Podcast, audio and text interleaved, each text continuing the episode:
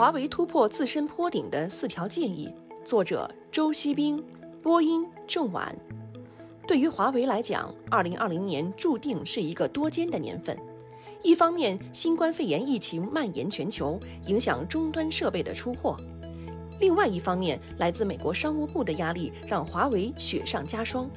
面对双重压力，华为凭借中国本土市场和自身强劲的技术研发，突破了重重封锁，业绩再创新高。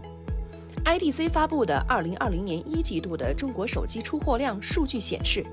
二零二零年第一季度，中国智能手机市场出货量约六千六百六十万台，同比下降百分之二十点三。华为一季度出货两千八百四十万台，位居第一，市场占有率由上年同期的百分之三十五点五提升至百分之四十二点六。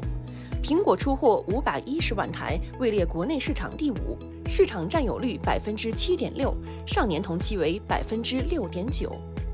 客观的讲，华为业绩中一个值得关注的问题是，华为凭借荣耀新上市的中高端 5G 手机，在中国本土市场表现较为强劲。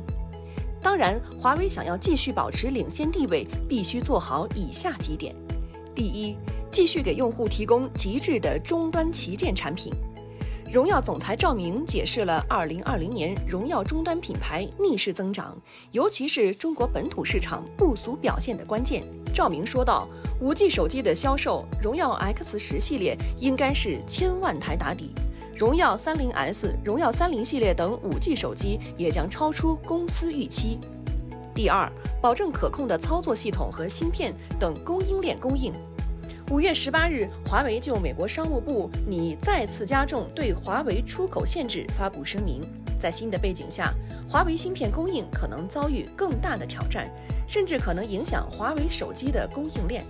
在《华为国际化》一书中，我就提出过相关的建议：华为必须牢牢控制住操作系统和芯片等供应链的供应安全，确保华为终端产品的后续投放和推广。